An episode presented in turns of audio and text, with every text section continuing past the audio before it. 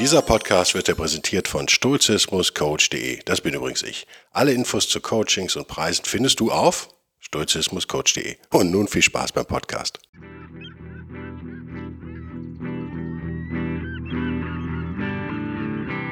Der wilde Stoiker. Moderner Stoizismus für ein gutes Leben.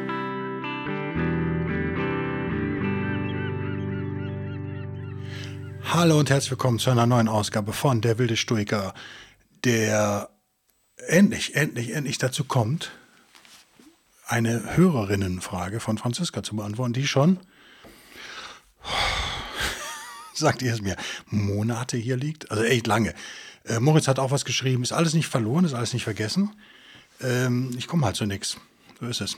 Äh, Buchprojekt Neues äh, in den letzten Zügen. Ich habe jetzt endlich Lektorin, eine neue äh, habe aber noch nichts von ihr zurückbekommen. Und möchte eine Vorbemerkung machen. Ich habe Mist gebaut. Wahrscheinlich habe ich Mist gebaut. Keiner weiß es. Auf äh, Patreon habt ihr vielleicht mitbekommen, wenn ihr Supporter dieses Podcasts seid, konntet ihr teilweise nicht auf, die Exklusiv, auf den exklusiven Stoiker, der wöchentlich im Wechsel mit diesem Podcast stattfindet, zugreifen weil ihr euch erst in die richtige Kategorie einsortieren müsst selber. Ähm, das gilt für die ab 5 Dollar Supporter und auch für die ab 10 Dollar Supporter, die auch noch, die, die, glaube ich, gar nicht auf irgendwas zugreifen konnten. Das ist jetzt wohl bei, bei den 10-Dollar-Leuten ist es wohl jetzt endgültig geklärt. Kleine Erklärung, ich kann es nicht machen von hier aus. Ähm, aus vielen Gründen. Das wäre eine Funktion, wo ich sage, okay, das wäre sinnvoll, wenn ich euch in Kategorien reinschieben könnte, aber das ist natürlich euer Account, nicht meiner, deswegen darf ich das nicht. Und ich habe eben eine Mail von Locals bekommen, dass irgendwie 20 Dollar oder was zu mir unterwegs seien, äh, dass sie Locals Coins getauscht hätten. Auch da bin ich total überfordert. Ich weiß, dass der André ein One-Time-Supporter war. Wie, wie, lange das her ist, weiß ich jetzt auch nicht mehr, lieber André. Äh, ihr merkt, ich bin total, ähm, in, äh, ich habe hier die totale Kontrolle. Ihr merkt, ich blicke durch, mehr geht's gar nicht. Franziska hat zwei Fragen. Und zwar geht es um Stoizismus, äh, wenig überraschend.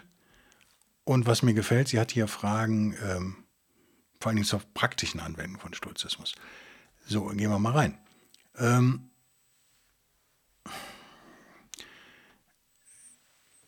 sie stellt mehrere Hypothesen auf. Ich, ich, werde Teile davon vorlesen, liebe Franziska. Ich glaube, das ist für die anderen nämlich auch besser und interessanter. Ähm, parallel zu der Hypothese, dass bei vielen Romantikern eine Tendenz zur Manie schräger Depression besteht. Und das ist jetzt mal so eine Tendenz, die du aufstellst. Ich bin mir nicht sicher, ob die stimmt. Da müsste man die Psychologen unter uns fragen. Ich kann mir vorstellen, dass sie stimmt. Ähm, die Frage ist halt aber natürlich, was meint sie genau mit Romantiker? Meint sie das, was auch der Kulturepoche entspricht? Der 20-Jährige, so wie ich früher einer war, so ein Romantiker? Ähm, ist eine gute Frage, oder?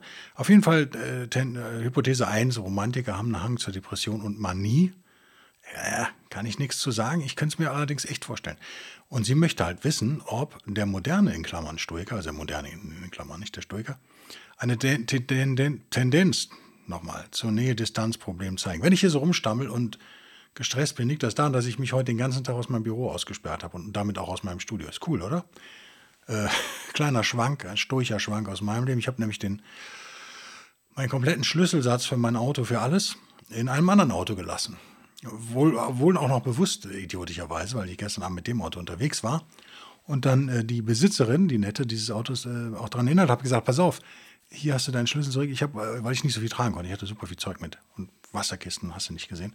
Ich habe das, äh, meine Sachen sind noch bei dir im Auto, bitte nicht wegfahren. Ja, ist aber dann dann natürlich genauso gekommen, wie immer, wenn man es nicht sofort macht. so dass ich jetzt erst anfange zu arbeiten. Ich bin, glaube ich, jetzt äh, zum Zeitpunkt der Aufnahme, also abends, kurz vor Ausstrahlung sozusagen, quasi, bin erst seit äh, fünf im Büro oder vier. Das ist lächerlich. Ähm, daran liegt's. Ne? Nicht wundern. Also, haben Stoiker eine, eine, eine Tendenz zur Nähe-Distanz-Problem? Also, dann sagt sie besser gesagt Bindungsangst. Ist das ein Thema für Stoiker? Gute Frage. Dann sagt sie weiterhin, gut, der Stoiker möchte seine Emotionen kontrollieren. Es liegt also nahe, dass er natürlicherweise eher sparsam als exzessiv mit tiefer Liebe umgeht. Aus Sicht unseres durch romantische Inhalte torpedierten Alltags natürlich. Komplizierter, hochintelligenter Satz, weil sie eine komplizierte, hochintelligente Frau ist. Nein, Quatsch, weil sie kennen ihn ja nicht, aber intelligent definitiv.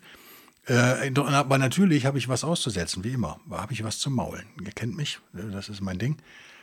Äh, da habe ich ganz viel zu maulen.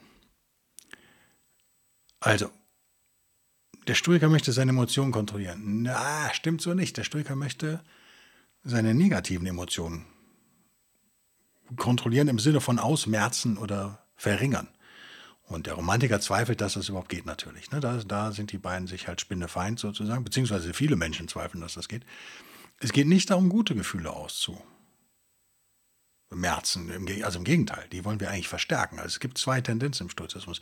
Gutes Verstärken, negatives Einschränken. Ähm, deswegen habe ich immer ein Problem, Problem damit, wenn Leute sagen, Stoiker wollten ihre Emotionen kontrollieren. Natürlich stimmt das, natürlich. Aber das klingt immer so, ja, es klingt ein bisschen so wie das, was im nächsten Satz kommt, nämlich, dass er, der Stoiker, und die Stoikerin natürlich auch, natürlicherweise eher sparsam als exzessiv mit tiefer Liebe umgeht. Natürlich schränkt sie dann an, aus der Sicht unseres durch romantische Inhalte torpedierten Alltags. Mein Gott, ich kann heute noch nicht reden, sorry, müsst ihr durch. Ähm, da habe ich auch wieder natürlich viel anzumerken. Also es dauert, bevor ich überhaupt zur Antwort komme, weil ich so viel maulen muss. sorry. Also äh, gut finde ich, äh, unser Alltag ist durch romantische Inhalte torpediert. Ja, na Logo. Na Logo. Äh, das klingt mir aber auch wiederum zu passiv. Also dem, da passiert irgendwas, sondern da bin ich klassisch liberaler, also ne, und sage, der Markt regelt und die Unterhaltungsangebote äh, regeln, werden halt über den Markt geregelt und wir klicken halt auf romantisches Zeug. Wir hören halt das romantische Zeug und wir lesen das romantische Zeug. Insofern ist das nichts, was passiert von außen, sondern das passiert äh, von uns, äh, kommt von innen. Das sind wir selbst. Wir treffen da eine Wahl. Also deswegen mit dem torpediert stimmt total, aber wir sind schuld quasi, wenn man mit Schuldbegriffen hier hantieren will. Das, das zu deinem Zusatz. Ähm, es liegt also nahe, dass der Stoiker natürlicherweise eher sparsam als exzessiv mit tiefer Liebe umgeht. Oh, damit habe ich ein Riesenproblem. Denn, äh, also ein Riesenproblem sogar. Ähm, ich halte das für Unfug. Um dich zu beruhigen, nicht um dich zu beleidigen, um dich zu beruhigen. Der Stoiker geht natürlich überhaupt nicht sparsam mit Liebe um, im Gegenteil. Die Liebe ist etwas, was er kultivieren möchte. Ähm, wir kommen gleich auf das Problem, was du siehst, was ich auch sehe, aber das hat nichts mit Stoizismus per se zu tun, sondern mit Menschen, wie sie konkret sind. Ähm, das ist ja gerade der Punkt. Wenn ich ein gutes Gefühl, was aus stoischer Sicht Liebe wäre, die Liebe zum Menschen, die Liebe zu meiner Partnerin, die Liebe zum Partner, ähm, das ist ein Gefühl, was erstrebenswert ist aus stoischer Sicht. Das ist in Ordnung. Also ich würde behaupten, Stoiker haben eher tiefere Liebe als andere. Aber es ist natürlich, bin ich parteiisch, klar. auf jeden Fall stimmt es keinesfalls, dass er mit tiefer Liebe sparsam umgeht. Wohl eher mit äh, oberflächlichen Leidenschaften. Das sollte man an der Stelle, müssen wir da echt unterscheiden zwischen echter Liebe und dem Vorspielen von Liebe, dem Zelebrieren von Leidenschaften, das, was wir so jetzt im Alltags, in der Alltagsromantik beobachten, nicht in der Kulturepoche, sondern so wie Leute halt so sind. Ähm, also da habe ich deine Frage hoffentlich jetzt schon auseinandergepflückt, auch in deinem Sinne. Jetzt schreibst du, natürlich trotzdem kenne ich im Bekanntenkreis einige Beispiele, vor allem männliche Hobbystoiker in Anführungszeichen. Da würde ich auch wieder einschreiten und sagen, es gibt keine Hobbystoiker, es gibt nur Stoiker und Stoikerinnen. Es gibt nur Menschen auf einer stoischen Reise. Und die einen sind halt dahin äh, und ein bisschen unter mehr unterwegs und die anderen dahin, also Hobby. Ähm, Philosophie kann, angewandte Philosophie kann nie ein Hobby sein. Das ist das Wichtigste im Leben, sozusagen. Das ist mehr als ein Hobby. Äh, sie schreibt sie auch in Anführungszeichen, ne? trotzdem maulig rum natürlich, deren schwieriges Nähe-Distanzverhalten vermeintlich durch die Inhalte der Stoa unterstützt wird, in Anführungszeichen. Gefühlt wird also, und jetzt kommt die, die Beobachtung, die ich äh, nicht so dumm finde, wird also ein problematisches Nähe-Distanzverhalten von emotionsglättenden, glättend, vom emotionsglättenden, sie hat es richtig geschrieben, ich habe es falsch ausgesprochen, Stoizismus in Anführungszeichen entschuldigt. Boah, nochmal den Satz aufdröseln. Also ihre These. Die Leute, es gibt Leute, ja, die haben ein problematisches Nähe-Distanz-Verhalten. Und der Stoizismus ist emotionsglättend. Das könnte man nach meiner Einleitung ja auch so äh, sehen. Und die entschuldigen ihr problematisches Verhalten damit. Wieder ein Einschub von Guido, immer noch keine Antwort, ich weiß, aber ein Einschub. Wer bestimmt, dass das Verhalten, der Nähe-Distanz-Verhalten der Leute problematisch ist? Finde ich jetzt problematisch. Würde man sagen, würde äh, die liebe Hörerin ja jetzt sozusagen von außen bewerten. Bleibt ja auch nichts anderes übrig. Finde ich aber trotzdem schwierig. Äh, ich weiß, was du meinst. Du meinst wahrscheinlich wirklich patholo pathologische Leute. Ne? Ähm, siehst du da, also ich, auch eine Parallele, was psychologische Verhaltenstendenzen angeht? Ich überspitze mal, entschuldigt der Stoizismus das Verhalten bindungsängstlicher Typen? Soweit Frage 1. Kommt noch eine zweite Frage. Ähm, äh, okay, nochmal. Eingedampft, die Kernfrage ist, entschuldigt Stoizismus das Verhalten Bildungs bindungsängstlicher Typen? Sorry, ich kann heute nicht reden. Habt ihr schon gemerkt. Wow, das ist eine harte Frage. Ich glaube,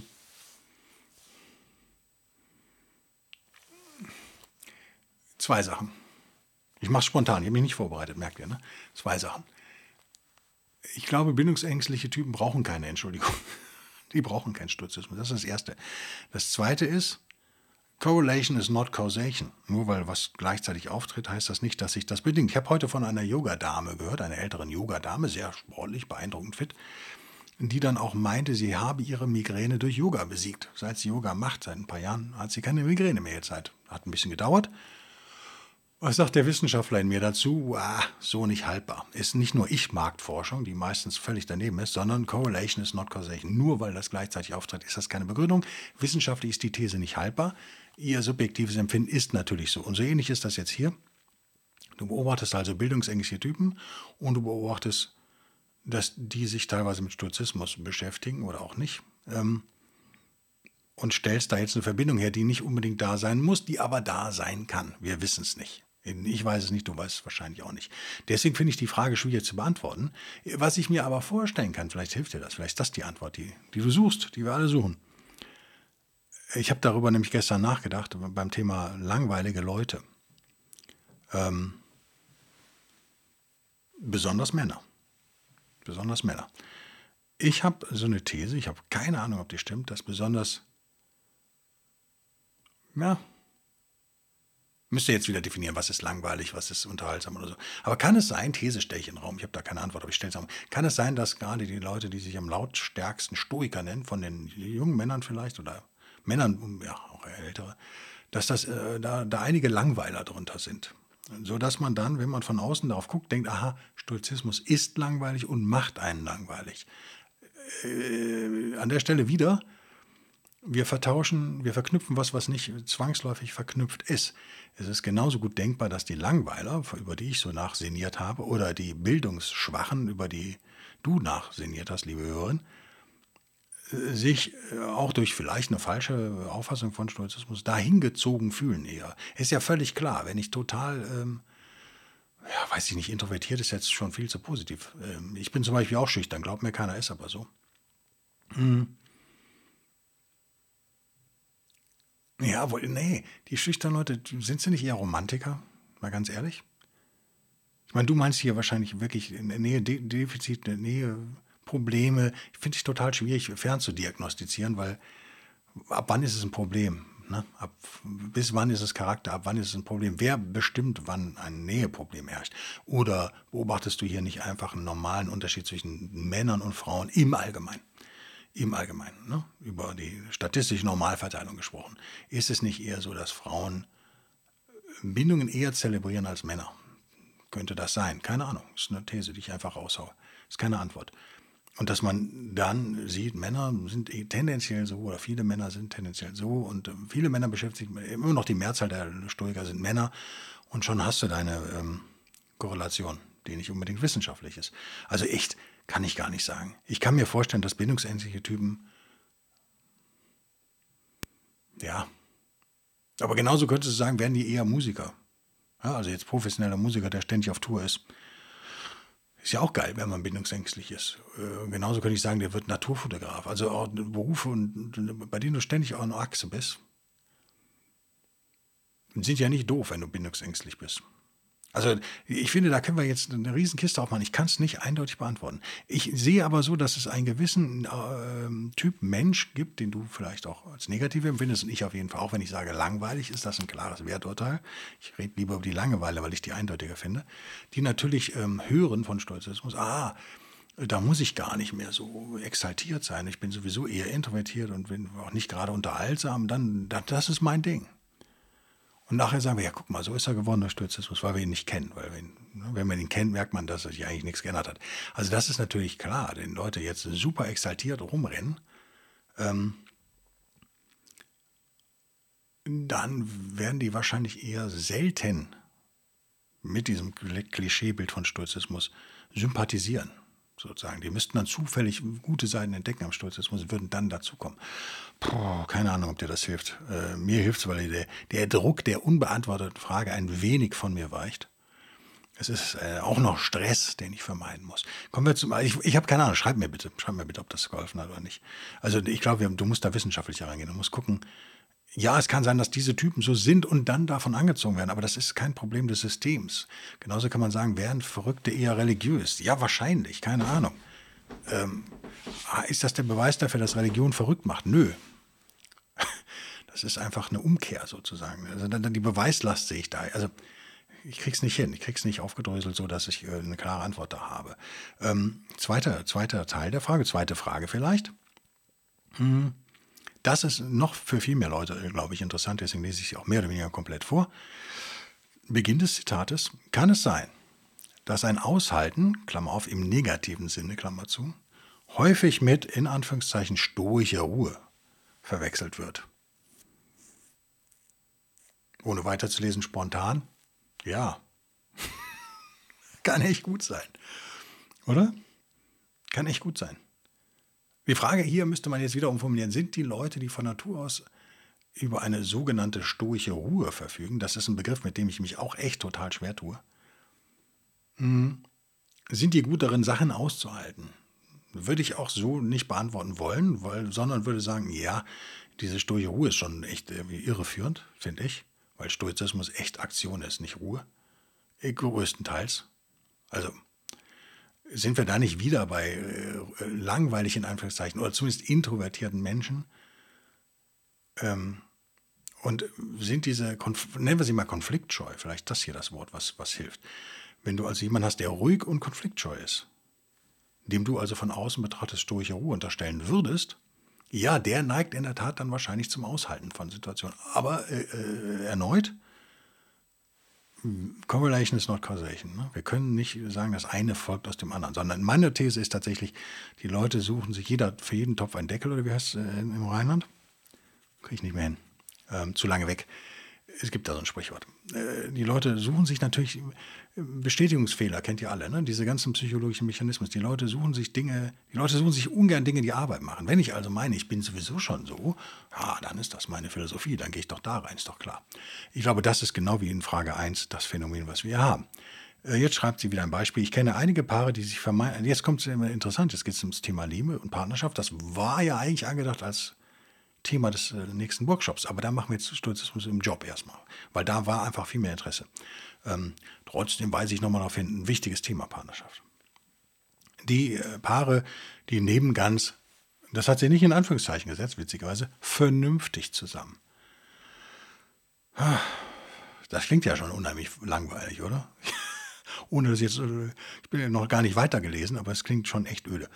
Einige dieser Bekannten beschäftigen sich auch gerade viel mit, mit, Themen wie Determinismus, Rationalismus und Stoizismus und versuchen ihr Zusammenleben besser zu gestalten, was wiederum nicht langweilig klingt. Ne? Die beschäftigen, die denken, die wollen sich weiterentwickeln und wollen ihr Zusammenleben verbessern. Das ist doch alles geil. Das finde ich positiv. Bei den genannten Personen ist jedoch sehr selten eine tiefe, ehrliche Liebe zu kennen. Nochmal, Gegenfrage, genau wie in Frage 1. Woher weißt du das? Kann man die immer erkennen, wäre jetzt meine Frage. Oder bist du an der Stelle nicht, also ne, Frage, keine Antwort. Nicht in deinem eigenen Film, der dir vielleicht auch durch eine romantische Sozialisierung, durch die wir alle, Sozialisation, sorry, ich bin heute den ganzen Tag eigentlich gequatscht, furchtbar. Ähm, Sozialisation, der, äh, die, die wir alle durchlaufen haben, die ähm, jetzt durch diese Binge-Watching von Serien, die alle nur romantisch sind, zum Beispiel auf Netflix, mehr oder weniger, noch schlimmer wird natürlich. Diese Sozialisation. Bist du nicht durch eine Sozialisation gelaufen, die dir sagt, so sieht wahre, echte, tiefe Liebe aus? Kann man das immer sehen? Also wenn du zum Beispiel meine Frau und mich beobachtest, keine Ahnung, kannst du das sehen? Ich glaube nicht. Kannst du nicht sehen. Ähm, also wir zanken uns ganz schön oft und wir äh, sind auch nicht immer super höflich und so. Vielleicht. Also ich vor allen Dingen nicht. Ich bin ja ein ruppiger Bursche, was das angeht. ähm, kannst du aus meinem Verhalten in der Öffentlichkeit mein Gefühlsleben schließen? Halte ich für eine gewagte Vermutung. Gilt im Übrigen auch für die Leute, die ich eben als langweilig bezeichnet habe und die Leute, die ich als introvertiert bezeichnet habe und so weiter und so fort. Können wir von außen betrachtet die Qualität des Gefühls äh, da irgendwie beurteilen, was in denen ist? Ich glaube nicht. Und wenn du sagst, eine echte, was hast du geschrieben? Eine tiefe, ehrliche Liebe. Da ist schon wieder so eine Romantik drin, merkst du, ne? Tiefe Liebe. Also, na, ist mir auch zu schwammig. Brauche ich eine klare Definition. Ab wann ist eine Liebe tief? Ab wann ist sie ehrlich? Ab wann ist sie unehrlich? Wenn die Leute jetzt ständig fremd gehen, würde ich auch sagen, ja, okay. Aber das sind doch Leute, die du beschreibst, die arbeiten in ihrer Beziehung. Da habe ich überhaupt nichts auszusetzen. Das ist doch super. Und äh, sie sagt dann auch, ich spreche dabei nicht von überzogener romantischer Liebe. Okay. Trotzdem mancher Beziehung, die auf den Säulen von Treue, Ehrlichkeit und Anteilnahme steht. Nochmal, würdest du bei mir und meiner Partnerin auch nicht immer sehen. Also Ehrlichkeit wahrscheinlich schon, Treue ja, Anteilnahme, privat ja, aber in der Öffentlichkeit. Und Öffentlichkeit heißt, wenn Dritter dabei ist schon, oder? Keine Ahnung. Ich, ich weiß, was du meinst. Ich weiß, dass du es gut meinst. Aber ich habe viel zu maulen, merkst du, ne? Trotzdem wird es von den Beziehungspartnern Sicherheit, Kontrolle und die vermeintlich vernünftige Entscheidung des weiteren Zusammenlebens in den Vordergrund gestellt. Nochmal, das verstehe ich nicht, das trotzdem. Sekunde. Ähm okay, also deine Definition von, von äh, ehrlicher Liebe ist eben keine romantische Überzogene, sondern eine, die auf Treue, Ehrlichkeit und Anteilnahme äh, ruht und trotzdem, ich verstehe das trotzdem nicht, Sicherheit, Kontrolle und die vermeintlich vernünftige Entscheidung des Weiteren zu Ja, ich weiß, was dich stört. Die stört diese Vernunft immer. Na, wir arbeiten jetzt an unserer Beziehung. Wir ähm, treffen rationale Entscheidungen. Ähm, das ist die, das ist in Wahrheit, ich glaube, dass du eine Romantikerin bist. Immer noch ein bisschen jedenfalls. Und das stört dich. Das stört dich, scheinbar. Und jetzt kommt eine Definition wieder. Ein Stoiker lässt Dinge sein, wie sie sind. Nö. Warum? Ein Stoiker ignoriert Dinge, die er nicht ändern kann. Aber er lässt die Dinge nicht sein, wie sie sind, sondern er versucht die Dinge schon zu verbessern, auf jeden Fall. Ähm, das ist eigentlich auch eine stoische Verpflichtung. Also insofern muss ich hier klar widersprechen. Hm, kann es sein, dass hier oft Handlungsvermögen abflacht? Begründung stoische Ruhe. Wow, okay. Das eigentlich einen mutigen Abschied vom eingefahrenen Wegen möglich machen müsste. Es wird lieber die Kontrolle über eine unehrliche Beziehung beibehalten, als auszubrechen, in Anführungszeichen. Ähm, das natürlich kann auf viele andere Situationen, Job, Wohnort und so weiter auch bezogen werden, hat sie, schreibt sie. Okay, also nochmal. Äh, sie diagnostiziert ein Handlungs, Handlungsvermögen, was abflacht durch eine stoische Ruhe. Nee, das Gegenteil ist doch der Fall. Das Gegenteil ist der Fall. Das ist jetzt, meine ich nicht vorwurfsvoll, wenn ich jetzt aggressiv klinge, liegt es an meinem Tag. Ist nicht so gemeint. Das Gegenteil ist der Fall. Die stoische Ruhe ermöglicht dir äh, Energie. Ich denke jetzt total oft in Energiematrixen oder zumindest in so einem Trump hat es, glaube ich, populär gemacht und äh, man kann ihn hassen, aber das ist echt auf den Punkt. Ne? Äh, er hat irgendwie als Low Energy bezeichnet. Und das habe ich echt übernommen mittlerweile. Ähm, ich kann diese Low Energy Leute auch schwer ertragen, muss ich sagen. Ähm, ich denke lieber in Low Energy, High Energy tatsächlich. Das hilft mir mehr. Und wenn du den Firlefanz aus deinem Leben verbannst, wenn du lasermäßig dich fokussierst auf ein Ding und deine Ratio und deine Hegemonikon super trainiert sind, ja, dann bist du doch erst überhaupt in der Lage, vernünftig zu handeln. Wenn du hin und her gerissen bist und von äh, flachen Leidenschaften und flacher Liebe äh, ferngesteuert bist, bist du ein Sklave deiner Leidenschaften, deiner, deiner negativen Emotionen, das muss man ganz klar sagen, das ist negative Emotionen, ziehen dich nach da und ziehen dich nach hier, dann bist du überhaupt nicht handlungsfähig. Also das ist Quatsch. Entschuldigung, muss ich widersprechen. Der Stoiker ist und die Stoikerin natürlich auch, sind viel handlungsfähiger als, als äh, handlungsfähiger als, als Romantiker zum Beispiel. Sind viel. Viel, viel, viel. Und sie müssen auch mehr handeln. Das ist ihren sozusagen Verpflichtung. Also klar, Frage 2 komme ich eher mit, klar, mit klarer Widerspruch von meiner Seite. Ähm, du beschreibst dir keinen Stoizismus. Ohne dass ich jetzt hier ähm, ähm, immer den Stoizismus verteidigen muss. Muss ich nicht. Ich sehe Probleme mit Stoizismus. Die bespreche ich ja auch im exklusiven Stoiker des Öfteren. Haben wir jetzt auch so angefangen. Jetzt wird es auch mal wieder anders werden. Aber das ist natürlich das, dieser, dieser Podcast für Supporter ist das Forum, wo wir über Probleme sprechen. Natürlich. Äh, eher als der öffentliche Podcast. Auch hier werden immer wieder Probleme kommen. Also, ähm, Also nochmal, sie beschreibt eine statische Situation, in der eine äh, von außen interpretiert jedenfalls eine unglückliche Situation wird, wird am Leben erhalten, wird ausgehalten, wird geduldet und vielleicht auch eine schlechte Beziehung, in der harrt man aus. Und ähm, das stellt sich auf die Seite der Ruhe. Das finde ich eine falsche Verknüpfung. Äh, aber okay. Und da auf der Seite stellt sie auch den Stoizismus hin. Das ist aber, ist aber Unfug. Das ist Unfug. Stoisch wäre es, wenn, wenn ich an der Beziehung nichts ändern kann, aber in, an welcher Beziehung könnte ich denn nichts ändern? Fällt mir jetzt keiner ein. Aber dann würde ich als Stoiker sagen, okay, dann ziehe ich da Energie, gebe ich da keine Energie auch noch rein. Aber wenn ich ähm, doch Emotionen äh, als negativ erkenne, ja, will ich die doch ändern als Stoikerin und Stoiker. Logo. Und dann muss ich doch Aktionen. Also das Gegenteil. Ich finde, du hast hier eine, ähm, du bist auf ein, vielleicht äh, kommst aus einer romantischen Ecke, vielleicht unterstelle ich dir jetzt, was ich überhaupt nicht negativ finde. Ich komme da auch her. Hallo. Ähm, und bist auf ein Klischee von reingefallen, was Leute dir also als Stoich und Stoizismus verkauft haben, was in meiner Auffassung von modernem Stoizismus überhaupt, auch Antiken übrigens auch, überhaupt nicht äh, haltbar ist. Denk doch mal, denk doch mal an die antiken Stoiker. Ich meine, die waren doch alle mega aktiv mega aktiv. In, äh, ich bin ja durch mit der Übersetzung von Marcus Aurelius, also nein, Gott sei Dank durch. Jetzt Feinschliff, der dritte Durchgang ist auch durch. Jetzt warte ich auf das Gemaude der Lektorin, das mit Sicherheit qualifiziert sein wird. Und dann werde ich das auch noch einbauen. Also ich brauche noch ein paar Tage, aber dann ist durch. Und niemand betont ja so sehr die Verpflichtung zu gerechtem und tugendhaftem Handeln wie Marcus Aurelius. Ständig. Also ist ja ein hochpolitischer Mensch, Logo, äh, Kaiser, ja. Aber trotzdem, mh, hm, werde ich auch nochmal irgendwie die nächsten Wochen thematisieren, wo ich da Probleme mit habe. Aber Markus kann ihr, Spoiler Alert, ich kann ihn entschuldigen, weil es eine andere, andere Zeit war einfach.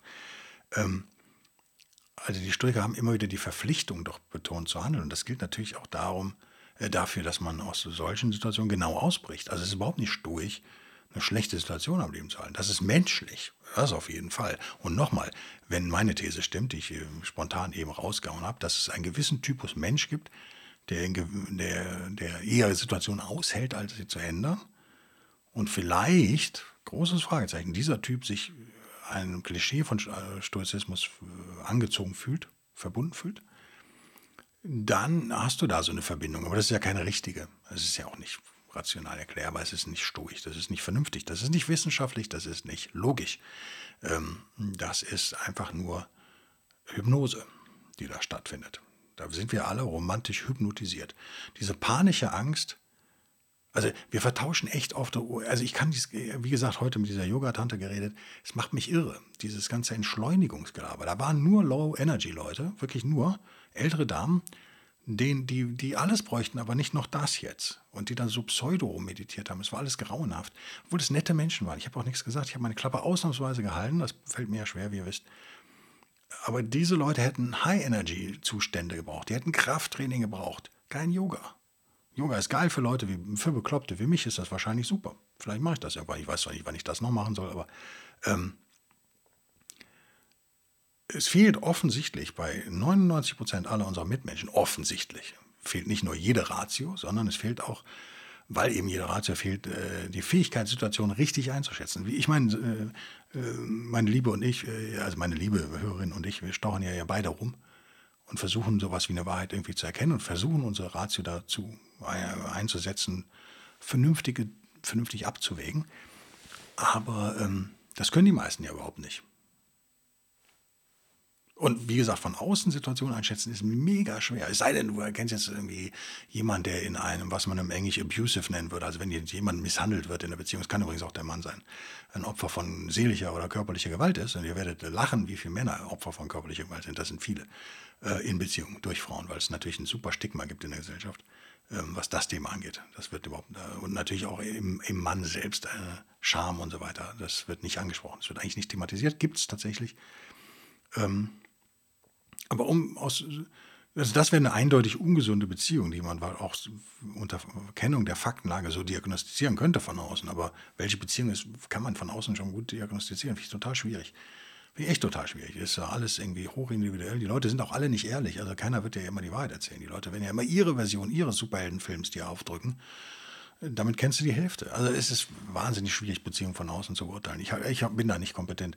Insofern, ähm, äh, keine Ahnung, Fazit dieses Podcasts, Guido ist gestresst und hat keine Ahnung, das ist auch, wisst ihr, ist nichts Neues, äh, hat aber natürlich was auszusetzen, auch an euch, äh, liebe Hörerinnen und Hörer. Und mh, mm, Ach so, hier hat sie noch ein Zitat, habe ich über, über, überschlagen. Der Musiker Sohn, also deutscher Sohn, hat folgenden Satz in den sozialen Medien gepostet: It takes courage to realize you're going down the wrong road and that no matter how far you've traveled down it, no matter how much time and energy you've invested, you have to change course. Stoicism and perseverance are not related to direction, they're related to movement. Äh, das gefällt ihr sehr, das Zitat gefällt mir nicht. Warum? Klar, weil ich heute auch maulig bin, merkt ihr.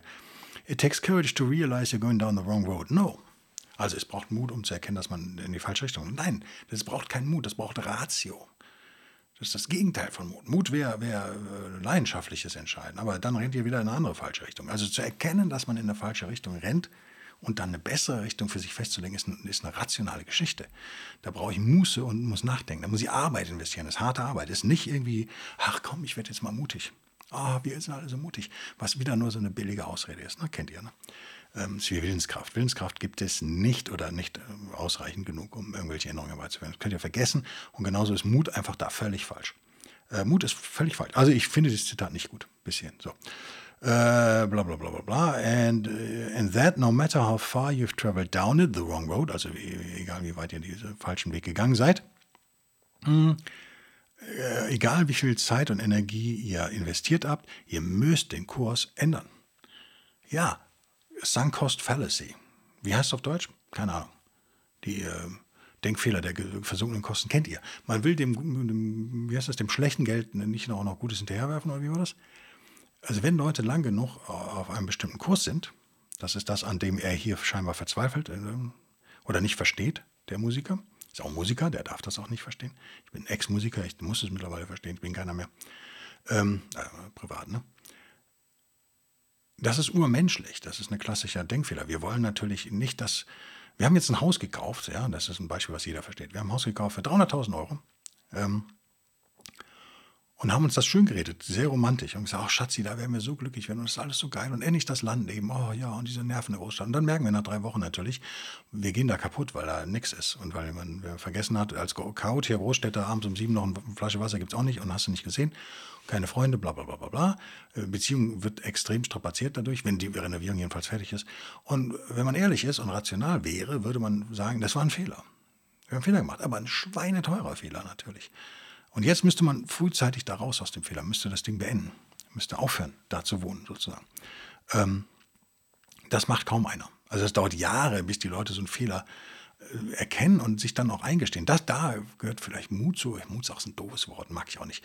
Selbsterkenntnis. Also diese, das Ego, nochmal, auch eine ursturche Sache. Ihr müsst das Ego ein bisschen killen oder zumindest mal in den Zwinger sperren. Und das Ego sagt euch, wenn ich jetzt zugebe, dass ich das Falsche ausgekauft habe, bin ich ein Idiot vor mir selbst und vor allen anderen. Das Gegenteil ist natürlich der Fall. Für mich bist du ein Held, weil du nämlich in der Lage bist, rechtzeitig einen Kurs zu regieren. Ich würde schätzen, ich hänge ja gerne Zahlen an, 5% der Deutschen können das in der Österreicher und der Schweizer. Schweizer kann ich nicht so gut einschätzen, da habe ich manchmal einen Eindruck, sie können es ein bisschen besser, aber ist, äh, ich kenne zu wenige. Also da müsste ich jetzt Hunderte kennen, ich kenne aber nur Dutzende, also das reicht dann nicht. Ähm, also das, da würde ich echt, äh, dem, dem, Zitat würde ich widersprechen, ist mir zu romantisch. Ähm, und Stoicism und äh, Perseverance, also Durchhaltevermögen sozusagen, Stoizismus, sind nicht, ähm, haben nichts mit der Richtung zu tun, sondern sie sind äh, auf Movement bezogen, auf Bewegung. Völliger Quatsch. Das Gegenteil ist der Fall. Total zerstört. Richtig so. Wrecked. Nur die Richtung zählt. Dass, dass man sich sowieso in Bewegung setzt, ach mein Gott, wer braucht denn schon die Motivation? Stoiker eigentlich nicht. Sondern der Stoiker hat natürlich ein hoch, hochgradiges Interesse daran, die richtige Richtung zu erkennen. Die, die, die ist das einzig Entscheidende, Alter. Ähm, sorry, ich muss hier leider alles auseinanderrufen. Trotzdem ein geiler Hörerinnenbrief, äh, wenn ich das so eine Hörerin-E-Mail, mit vielen wertvollen Anregungen, die dazu führt, dass ich jetzt wieder mal überziehe. Ihr kennt mich, ich höre jetzt auch auf. Stimme geht auch weg. Ähm, ich hoffe, ich habe so ein paar Irrtümer ausgeräumt durch Stoizismus, oder? Ich würde es ja gerne im Fazit zusammenfassen, wenn ich geistig noch verfügbar wäre. Hm. Vielleicht das, gefallt nicht auf Klischees rein. Nur weil ihr kennt zehn Stoiker und neun davon sind langweilig, ja, dann liegt es wahrscheinlich daran, dass Langweiler sich zur Stoizismus hingezogen fühlen. Das heißt aber nicht, dass Stoizismus langweilig ist. So, wenn, äh, genauso, wenn ihr neun von zehn Leuten kennt, die äh, in Beziehungen ausharren und die euch dann erzählen, sie interessieren sich auch für Philosophie und Stoizismus und Meditation, ist es aber nicht die Meditation, die dazu führt, dass die eine Beziehung ausharren, sondern die sind sowieso so. Und die suchen nur Sachen, die zu ihnen passen, die nicht anstrengend sind. Leute sind faul. Menschen sind faul. Suchen Sachen, die nicht anstrengend sind. Ah, ich muss was für meinen Rücken tun. Äh, wie gesagt, ich habe heute erlebt, wie ältere Damen, muss man sagen, also keine Ahnung, vielleicht waren sie auch gar nicht so alt, wahrscheinlich so alt wie ich, keine Ahnung, äh, mit Jeans und Wollpulli zu so einem Yoga-Ding da kamen. Wo ich dachte, ja geil, wahrscheinlich besitzen die noch nicht mal Sportklamotten. Es, es ist Yoga, ja, aber trotzdem kann man auch so oder so machen. Ne? Man kann sich auch bewegen dabei. Und das kannst du nicht, wenn du eine enge Jeans an hast und Wollpulli oder wie auch immer. Aber das ist halt, das meine ich mit Low Energy auch. Das ist äh, furchtbar. Aber die suchen sich genau das. Die sagen, ich habe Rückenschmerzen, ich müsste mal ein bisschen was machen, Krafttraining ist mir zu anstrengend, also suche ich mir das. Und hoffe, dass das hilft. Und so, das kann Jahre so gehen. Das sind diese Leute, die du beschreibst, so ein bisschen, oder? Ja, vielleicht erfinde ich jetzt, halluziniere ich jetzt. Wie auch immer. Vielen Dank fürs Zuhören, liebe Leute. Auch äh, nochmal alle Patrone, äh, Entschuldigung für diesen Chaos, was ich verursacht habe. Wer jetzt erst durch den Podcast merkt, dass er was verpasst, der soll mich noch, noch kontaktieren der, ähm, der Bert, der nette Bert aus der Schweiz, der Ehrenmann Bert, wie ich ihn genannt habe, und dabei bleibe ich auch, er ist ein Ehrenmann, hat auf patreon.com, äh, ja, wie auch immer meine Seite da jetzt heißt, weiß ich auswendig nicht, hat er unter meinem Post, wo drin steht, ihr müsst eure Kategorie ändern, hat er das in drei Schritten erklärt. Das sollte jeder jetzt verstehen, auf fünf Schritten. War nicht, nicht kompliziert, selbst ich habe es kapiert. Äh, vielen Dank nochmal in die Schweiz dafür. Ja, äh, weil ich konnte es nicht erklären, weil ich es nicht nachvollziehen kann, den Fehler auf meiner Seite. Das ist das Problem. Ähm, das gleiche gilt für Locals, wo es weniger Supporter gibt, aber ja auch ein paar. Beliotius fällt mir an, der Belicious, wie auch immer, und der Delta, ähm, den ich hoffentlich sehe dann in Hamburg jetzt beim Workshop demnächst, Anfang Dezember. Wenn er sich denn freimachen kann, er hatte angedroht, er müsste vielleicht zum Geburtstag von der Freundin. Da musst du dir überlegen, was wichtig ist. Quatsch. Bringen Sie mit? Nein. Wie auch immer. Ich hoffe, wir sehen uns da. Ich hoffe, wir hören uns in zwei Wochen und äh, die, die den Podcast supporten, die höre ich dann äh, nächsten Freitag. Weiß ich das Thema noch nicht gäbe es noch Vorschlagsmöglichkeiten. Ne? Vielleicht habe ich aber auch schon was aufgenommen. Ich glaube aber nicht. Bis denn dann, bis dann. Macht's gut. Bis dann. Tschüss. Ich habe es schon wieder gemacht. Ich habe das falsche Outro eingespielt. Jetzt kommt das Richtige. Bleibt sturig.